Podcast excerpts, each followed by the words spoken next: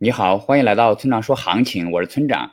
那现在是北京时间六月三日的上午八点零八分，BTC 即时价格三七六五零 U。我们先来看今天的行情。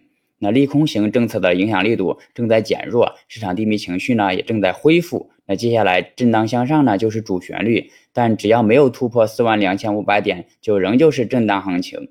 那结构上呢？啊，目前最近的小支撑在三万七到三万七千二百点附近，那强支撑在三万五千点附近，那上方压力三万九千五百点到四万点区间。那总结一下，震荡向上。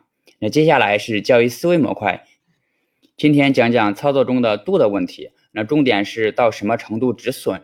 那记得刚开始学交易的时候呢，感觉止损是最难的。那除了止损的动作本身它就很反人类之外，那到什么点位止损也是非常难以定夺的啊。比如我们设的是跌破五百点就止损，那么如何判断是否跌破呢？是只要价格到了就马上止损，还是再等一等看会不会扎针？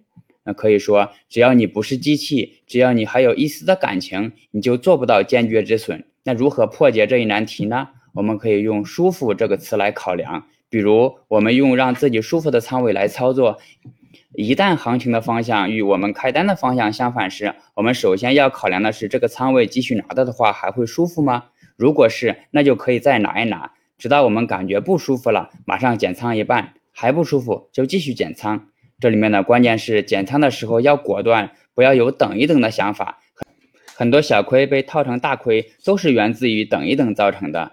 另外，不同的交易方式对止损也有不同的要求。左侧交易你很难一买入就盈利，那我们可以将止损线设得宽一些，允许被套的时间久一些。那相应的，右侧交易就不要宽止损了，只要情况不对就马上走人。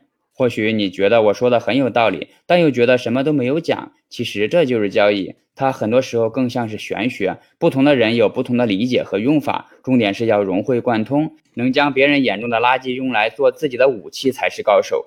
好了，以上就是本期节目的全部内容。如果你想参考我的最新操作，请查看今天的策略版分析。拜拜。